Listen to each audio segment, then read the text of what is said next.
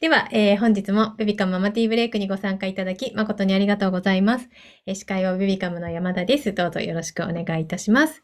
えーこの番組は妊婦さんやママたちに休憩をとっていただくための番組です。えー皆様ね、本日もお飲み物ご用意いただいておりますでしょうか、えー今日もグッディの掛け声で乾杯したいと思います。日々、家事、育児、お疲れ様ですの意味を込めてね、グッディしたいと思いますので、できる方ぜひぜひカメラをオンにしていただいて、一緒にグッディを言ってください。は、なんかもさんありがとうございます。では行きます。グッディー。あ、ありがとうございます。あ、マキさんも ありがとうございます。かわいい。嬉しい。ありがとうございます。はい。というわけで、え本日はね、育休復帰前相談会ということで、えー行いたいと思っております。結構ね、4月から保育園決まって復職を、まあ、リアルに感じているママさんたちもいらっしゃるんじゃないかなと思って、もうね、すでに待機室の方でもコメントたくさんいただいておりありがとうございます。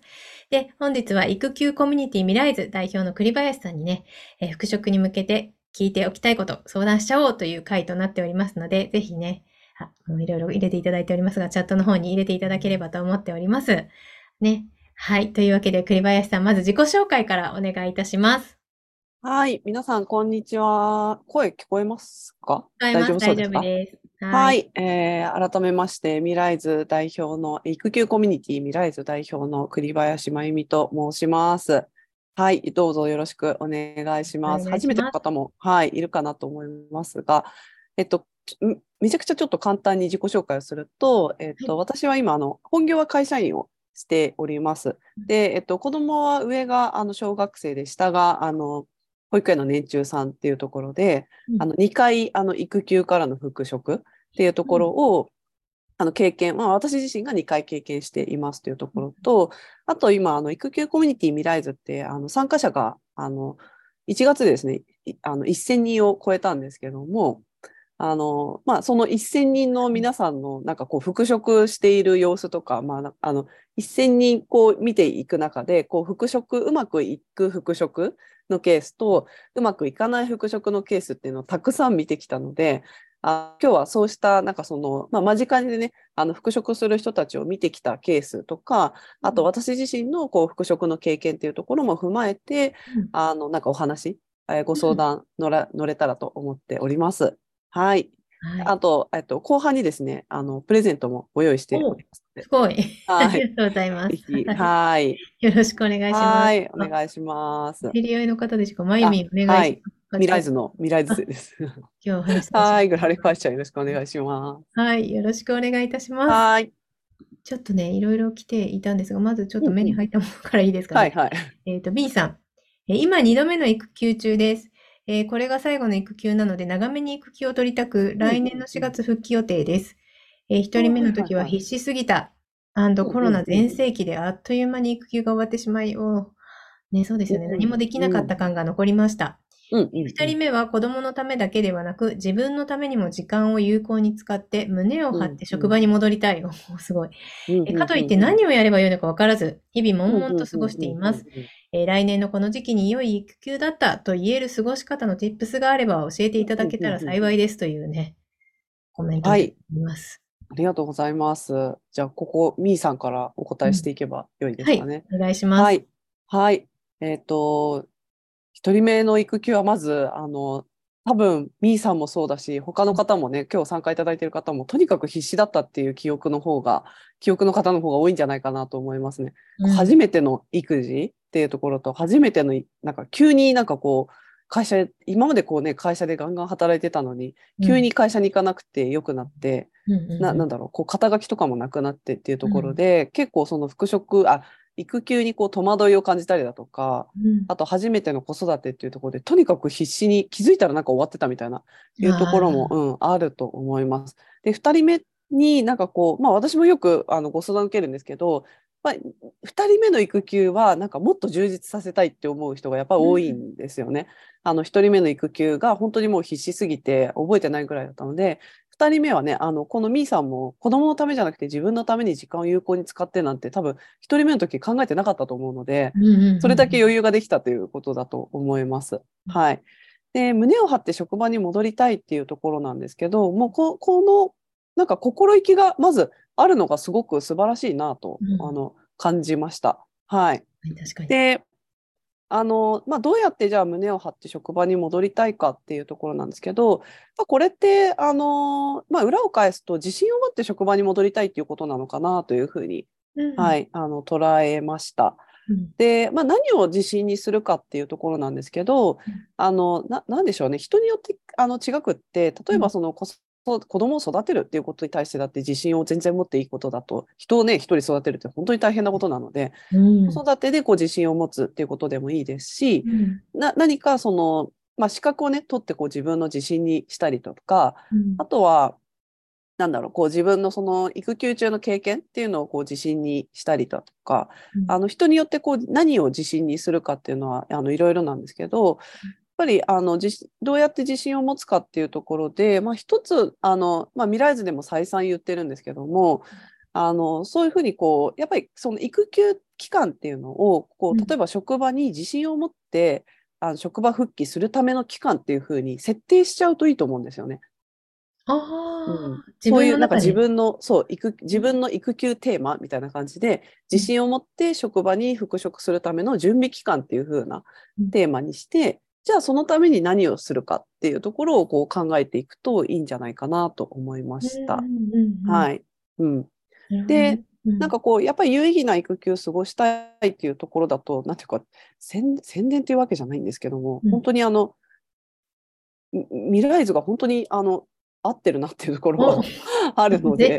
ちょっと、貼っていただいてあのはいここを見ていただいて、あの、なんていうか、同じように、こう、みーさんと同じように、あの、育休を、こう、なんかこう、ね、職場に自信を持って、こう、望みたいっていうような人たちが、やっぱりた、まあ、たくさんいるコミュニティになってるので、なんかよかったら、こう、仲間と切磋琢磨しながら、うんいいですね。あうん。うん、そういった期間をより充実させるっていうのも一つあるかなと思います。うんうんうん、なんかね、そういうお話できたりとか、周りの人にそういう環境の方が多いと、なんかね、きっかけになったりしますよね。うん、うん、うんうんういいかなと思いますね。あありがとうございますお答えになってますでしょうか？ん。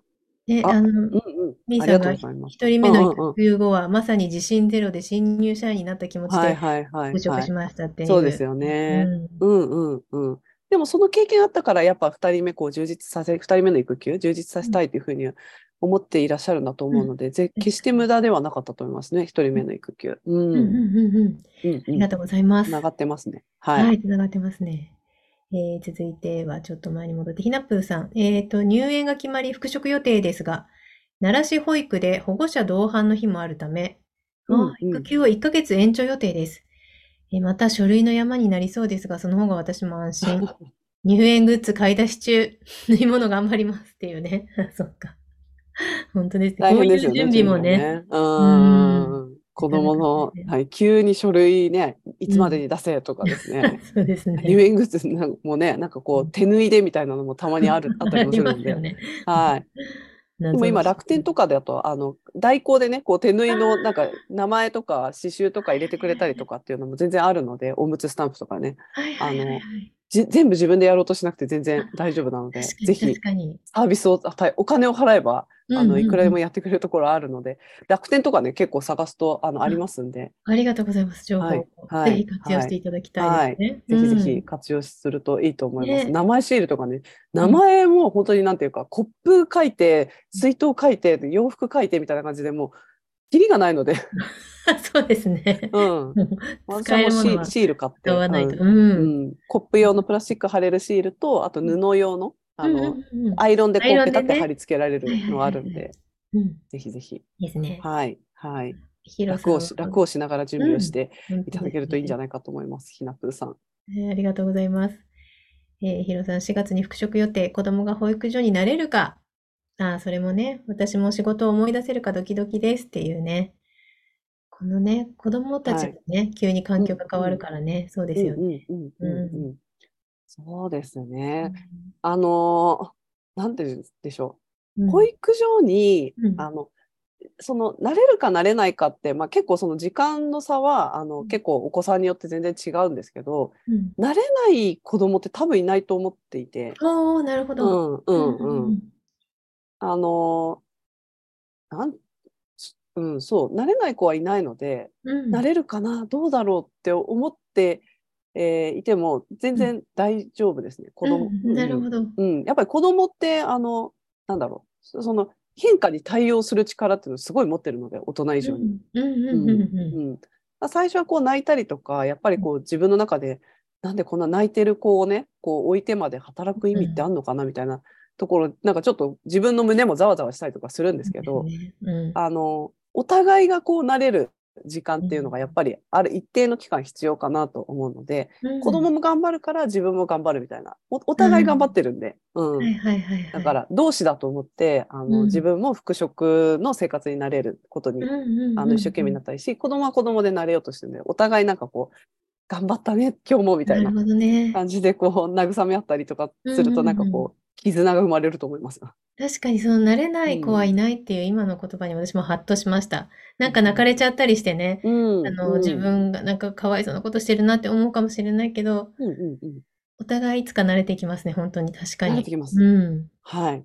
ありがとうございます。大丈夫です。えっとね、あやこさんがですね、一人目の時に最後までつわりがひどすぎて、育児をしながら妊娠しておまけに働くなんて考えられなくて、一人目育休中に妊活して、二人目妊娠、一人目の育休を明けるとともに二人目の育休へ突入。で、えー二人同時に保育園に入園するために来年4月に下の子を1歳で復帰するつもりです。で、えー復帰したら夜勤もやらないといけないし、夫は帰りが遅く、出張も多いので復帰が恐怖ですっていうね、まあ、コメントをいただいているんですけど、こういう夜勤だったりとかうん。があるお仕事とかってまたよりちょっと大変なのかなっていう気がするんですけど。はい。うんなるほどですね。うん大変ですね。うん。うんうんうん。一人目二人目の。うーん、なるほどですね。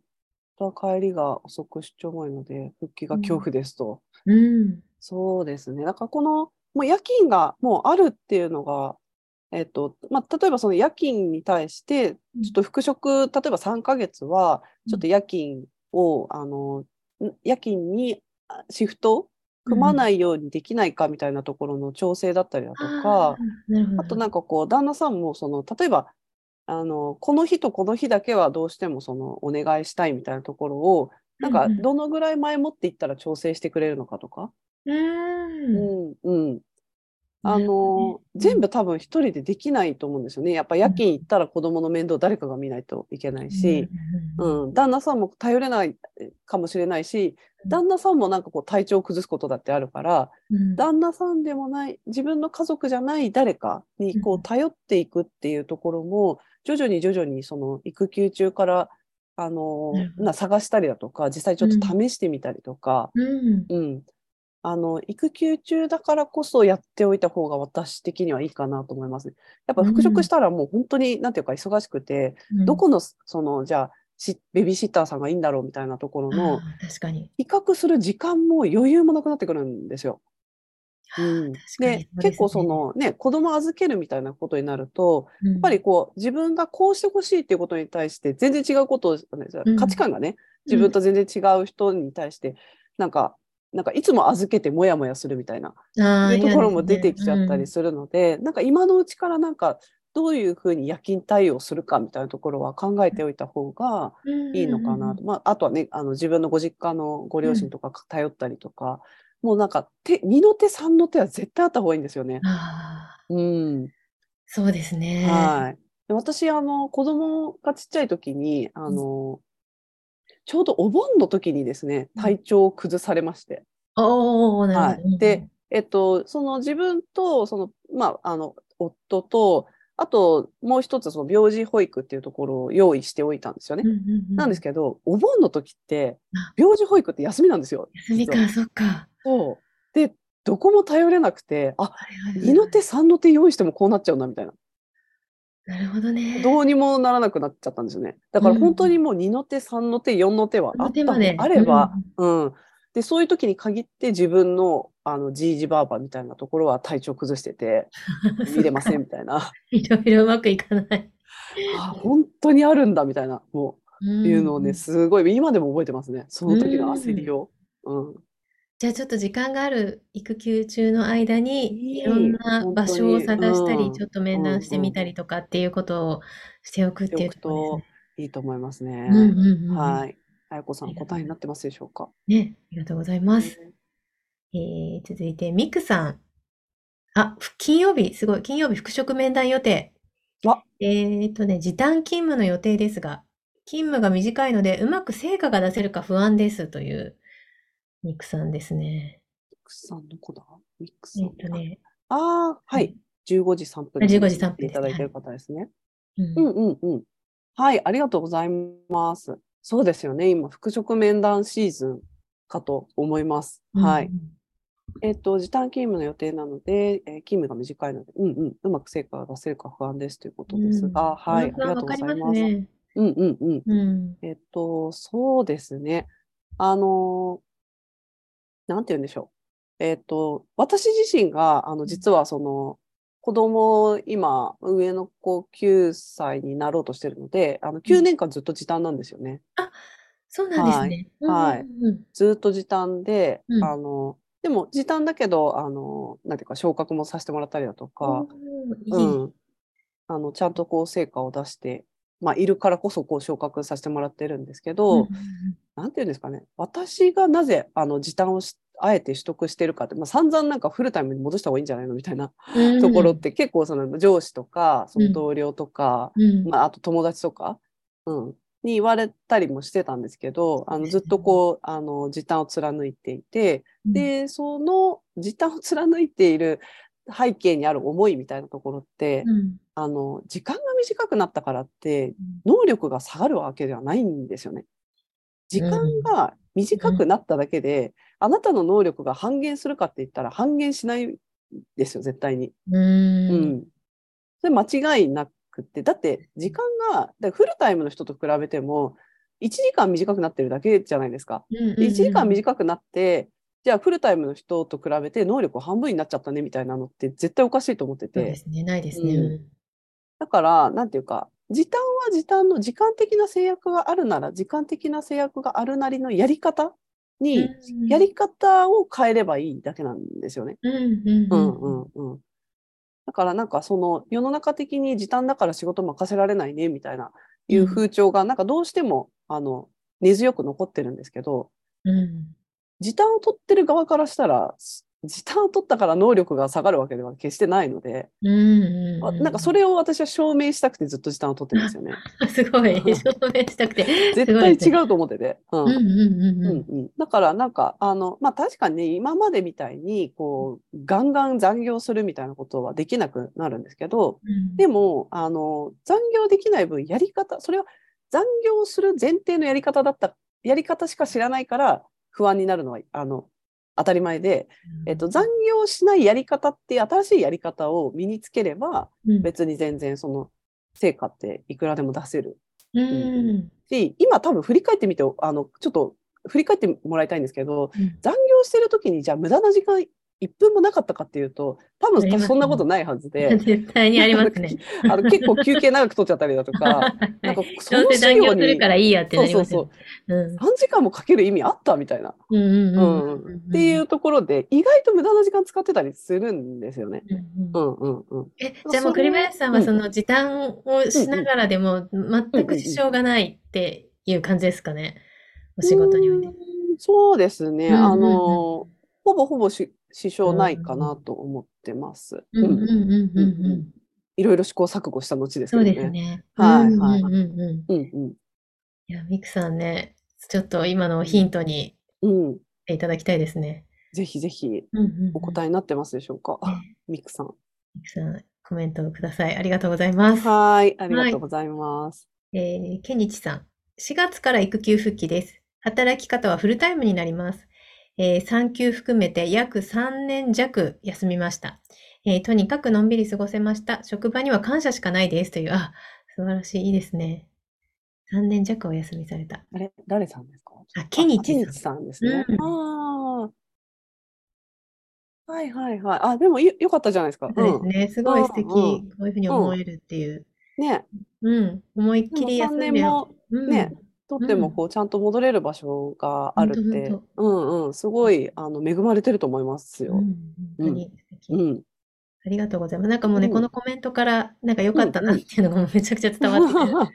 はい。いい育休過ごしたんでしょうね。ね、本当ですうね。んうん。えっとですね、りんごさん、育休復帰から4ヶ月、すべて忘れてしまい、まだ全はいはいはい然何もできません。すべてを忘れてしまう。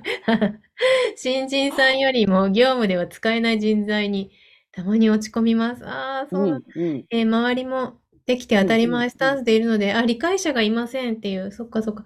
えーまだ2歳の子に夜授乳もしていて、えー毎日寝不足からぼーっとした中仕事していて、度忘れすることもしょっちゅう、えー時短勤務していますが、仕事もこなせず、早く帰るのも申し訳なく、うんあ、急に休みも増えて気まずすぎて、皆さん育休明け仕事は順調でしょうかっていうね。うーん。なるほどはい。まあ、あれですよね。うん順調なわけないと思いますね。うん、そっか、そうですよね。うん。はい。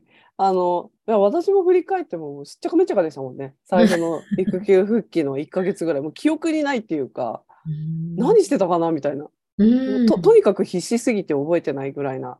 でもそれは、なんていうか、こう、一人目の時もそうだし、こう、二人目の時も、何回言ってやっぱり違うう大変さっていうところが、あの、ありますね。うん。はい。し、なんかこう、勘がね、こう、戻るまでって結構、ななんていうか、時間結構ね、人によってあのすごいかかったりだとか、うん。あとシステムが変わってたりするんですよね。そっか。ツールとか使ってたのが。で、また一からなんかこう覚え直さなきゃいけないみたいな、うんうん。いうところとか、やり方が結構刷新されてたりとかして、やっぱ1うん。年いないだけでも全然変わってたりするので、なんかそこのまずキャッチアップすることに結構いっぱいいっぱいに、うんうんうんうん。なってしまうのは、もうこれやむなしですね。うん。で、なんだろう、新人さんより業務で使えない人材にたまに落ち込みますって書いてありますけど、うん。あの、まあ、それ落ち込む気持ちはめちゃくちゃ、うん、わかりますが、うん。えっと、使えない人材になっているわけではないっていうところですね。あの、うん。少なくとも新人さんよりも全然経験年数、あの、めちゃあると思うので、うん。あの、そこに関しては、なんていうか、その経験が、あの、ちゃんとあるっていうところは、あの、全然自信持っていいかなと思ってますし、あの、うん多分錯覚ですね、これは。業務で使えない人材になっちゃってるんじゃないかっていううね。錯覚なんですけど、うんまだ慣れてない、その育休復帰した生活とか仕事とかに慣れてないだけなので、うんうんうんなんか、あの、そんなに、あの、復職して働く方が、あの、長期戦なので、うん。その長期戦の中の1ヶ月、2ヶ月、4ヶ月っていうところなので、うん。全然落ち込む必要はないかなと思ってます。すごいはい嬉しい言葉。うんうん、うん本当ですね。まあうん当たり前ですもんね。できなくなってるのね。うんはい。で、なんていうの、今までこう長時間残業していて、急になんかこう時短でこう仕事こなせないみたいなところって、やっぱその時間が短いなりのやり方っていうところに慣れてないので、そっかそっか今までそっかずっとこう時間がある、ある状態でね。状態うんの働き方から、徐々に徐々になんていうか、時間を短くするやり方なので、今はもう本当にそのプロセスの過程、あの途中というか、うんうんううんうん。っん、て思った方がいいですね、自分もね。うん、ううんん、ですね。はい、はい、ありがとうございます。はい。えー続いて、経営さん。時短勤務かフルタイム勤務かを選べる場合、どちらがいいかを決めるポイントを教えてください。どちらもはいいい面、悪い面あるので。うんはい、ありがとうございますうん。えっと、確かに、あの、どっちもメリット、デメリットあると思います。あの、時短勤務とフルタイムって、まあ、うん。時短勤務だと、まあ、メリットとしては、まあ、例えば、その子供との、その両立のバランスっていうところが、時間的なね、あの、バランスは取りやすいっていうのはありますよね。やっぱこう、16時とかに、あの、上がって、まあ、子供をお迎え17時とか17時半とか、に迎えに行ってっていうところもあると思いますし、うんフルタイムだと、えっと、逆に、あの、まあ、給与の面では、あの、カットされないので、時短と違って、ううん。ん、フルで金額もらえるっていうところと、うん。あと、まあ、会社によっては、まだなんかこう、フルタイムの方が、なんかこう、仕事、まあ、大きい仕事とかね、重大な仕事とかを任せる風土なところもあるので、まあ、そういったメリットはあると思います。うんで、えっと、時短の場合は逆にだからデメリットで言うと、やっぱり給与面っていうところはどうしてもその、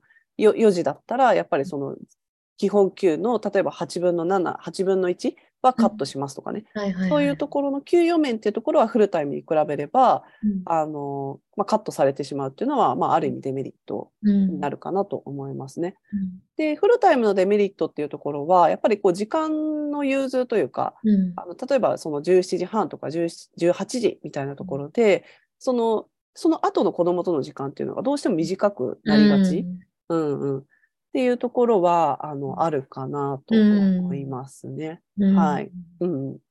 まあ、決めるポイントとしては、うーん、何を大事にしたいかですね。あだからやっぱ、あの、うん働くんだったら、こう、お金を大事にしたいとか、あの、働いてもやっぱ子供との時間大事にしたいっていう、うんまあ、何をこう大事にしたいかによって決めたらいいんじゃないかなと思います。うんはい。うんうん。ありがとうございます。はい。はい。続いて、さくらさん。はい。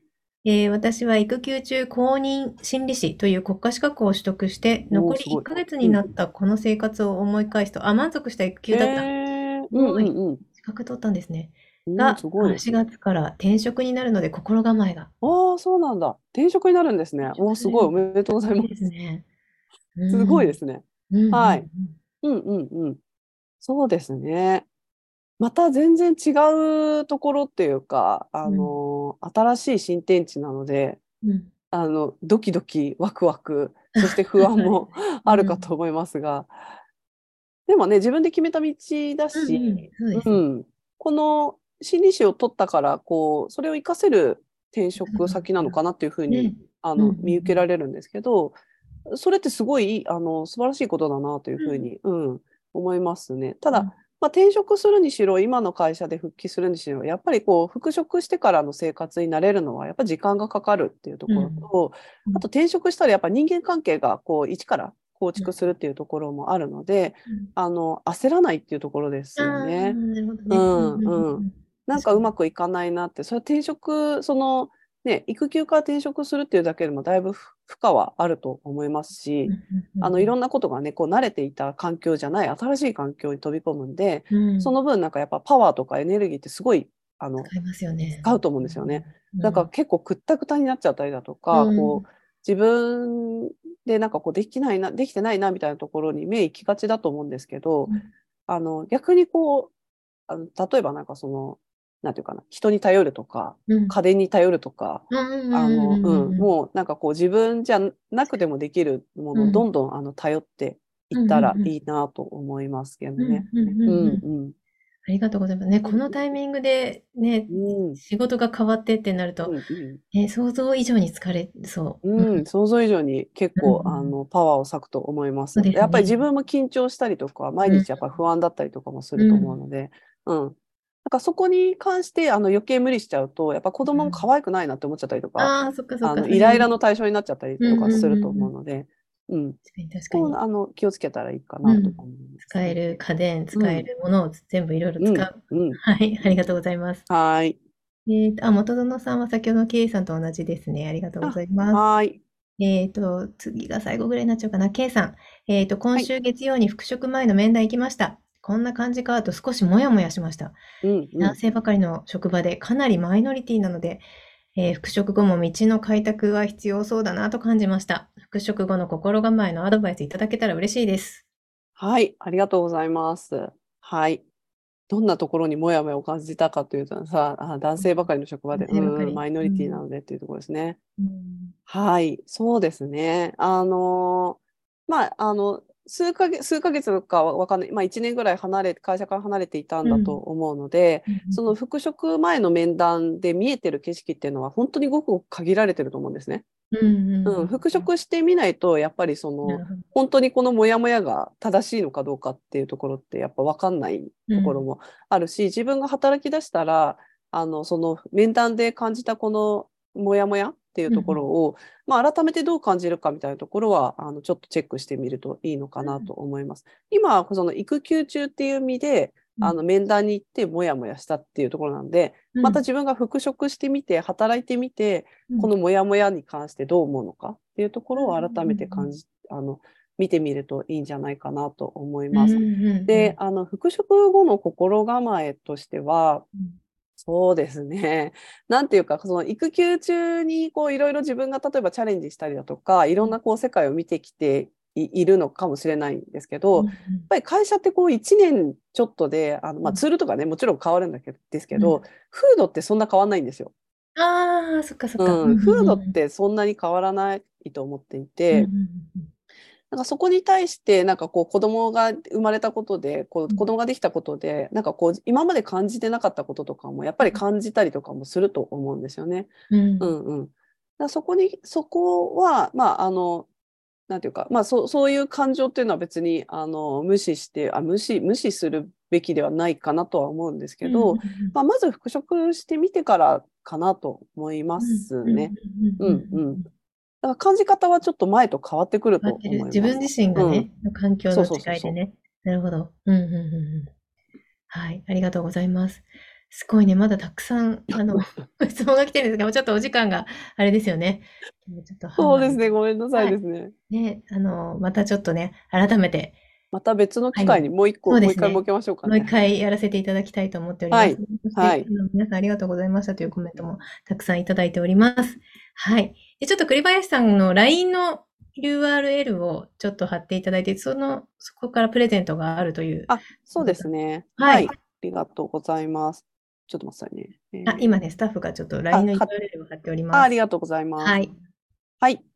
はい、ありがとうございます。はい。えっと、私のあの公式 LINE っていうのがありまして、えっと、まあ、今ちょっといろんなアドバイスさせていただいたんですけども、あの、Yahoo ニュースにもあの掲載されました、私があの執筆した復職に関するあの記事っていうのが、まあ、なんか今でもですね、あの、1年ぐらい経ってるんですけど、うん。結構その読んでめちゃめちゃ参考になりましたっていうあうん。の声が今でも届いているぐらい、あの結構あの復職する方にあの読んで結構グッと刺さる内容になっているみたいなので、うん。あのぜひね、これあの復職すに不安を感じている方、もしいらっしゃったら、あうの LINE の方で、あの登録いただいて、復職ってあの一言メッセージいただければう、んあのその記事を3本をあのプレゼントいたしますあので、ありがとうございます。ぜひ復職の参考にしていただければとはい思っております。ね、今 URL を貼らせていただいて、そこから復職ってメッセージで送ると、うんうんえっ、と、ぜひぜひ記事が送られてくるということで、はいよろしいでしょうかね。はい、ありがとうございます。あと、未来図の方もね、ぜひ、あの、先ほどはいやっていただいたんですが、そうですね。あ、さっきの URL 貼れますか？そうですね、ちょっと待ってくださいね。はい。えーっと、あ、未来図の方の、ちょっと貼らせていただきますね。はい。で、これからですね、あの、育休す、あの、まだまだ続くよっていう方に関しては、えっと、未来、あの、私が主催している、あの、申しこ、あの、参加者がね、1000人超えた育休コミュニティ未来図っていうところは、ここはもう、あの、有意義に、あの、育休を過ごしたいっていう思いの育休者がたくさん集まっている、あの、コミュニティになってますので、あの、自分のね、あの、残りの育休、後悔なく、悔いなく過ごしたいっていう方はですね、ぜひ、あの、未来図はおすすめでして、うん。えっと、4月から始まるあの第10期っていうところを今募集中になっております。で、あとうん5日経ったら申し込み締め切っちゃうんですけども、はいもしあの興味ある方いらっしゃったら、ぜひぜひあのお越しいただければと思っております。5日で締め切っちゃう。そう、27日で締め切っちゃい27まますでだそうなので、はいぜひ。ははいい。URL を見ていただくと、あのいろいろあの載ってるので、ぜひ見てみてください。えっと PTX のところでもうんうんわかりますか？その未来図に入るためのは。あわかりますあの、はい録画の視聴で申し込んでいただければ、はい。ありがとうございます。はい。ありがとうごちざいます。ょっとね、あの、全然、まだそうですねたくさんの質問来てたので、またちょっとね近々、また別な機会にやりましょうかね。はい、第2やらせていただい弾。て、はい、うんやらせていただければと思はいい、ます。今日いただいたご質問もちょっと優先的に、あの、はいお答えいただくような形でやれればなと思っております。皆さんね、ありがとうございます。すみますせん。みません、全部お答えできずん申し訳ないです。よ申し訳ございませんでした。はいまた、ぜひやりたいと思いますので、よろしくお願いいたします。ろしくお願いします。では、えっ、と、この辺で終了したいと思いますが、今ね、ベビカムでオープンチャットをやらせていただいておりますので、えーぜひね、オープンチャット、今日の、えー、と LINE のメッセージからもいけるようにはなっておりますが、オープンチャットチャットの方もご参加いただければと思います。今 URL 貼らせていただいております。ぜひこちらにもご参加ください。はい。では、えー本日も皆さんリフレッシュしていただけましたでしょうか？ね、あ、拍手をくれている元園さんありがとうございます。はい。えー忙しい毎日に心地よい刺激と発見を、えっ、と、来週月曜日も、えー午後3、あ、ごめんなさい。来週月曜日は12時、お昼の12時からちょっと開催したいと思っております。えー来週月曜日ゲストはベビーシッターのりょう先生に来ていただいて、えちょっとね、保育のプロに聞いちゃいましょうということで、人見知りで困ってるとか、順番守れなくて困ってるなどなど、え子育ての困ったを聞きに来ていただきたいなと思っております。そして来週水曜日はちょっと夜の開催、夜のズーム開催をしてみたいなと思っておりますので、こちらも、えーと随時 LINE 等でご案内いたしますので、皆様お待ちしております。はい。では、えー本日もありがとうございました。ベビカムママティーブレイクでした。ありがとうございます。栗林さんありがとうございました。長くすみません。ありがとうございました。はい、ありがとうございました。またぜひお会いできればと思います。ありがとうございます。あ ABC さんありがとうございました。毎回参加できればいいな。長熊さん時間間違えずに参加します。ありがとうございます。はい。みーさんもありがとうございました。ということで、コメント皆さんありがとうございます。ね、ちょっと今の間は月曜日、水曜日でやっておりますが、いろいろちょっと時間などもね、あの、リニューアルに向けて試しながらやらせていただいておりますので、ちょっと不定期で時間帯になっておりますが、あの、間違えないように皆さんよろしくお願いいたします。はい。あ、まきさんありがとうございます。はい。ありがとうございます。はい。では、あ、ジェナさんも占いありがとうございました。では、失礼いたします。ありがとうございます。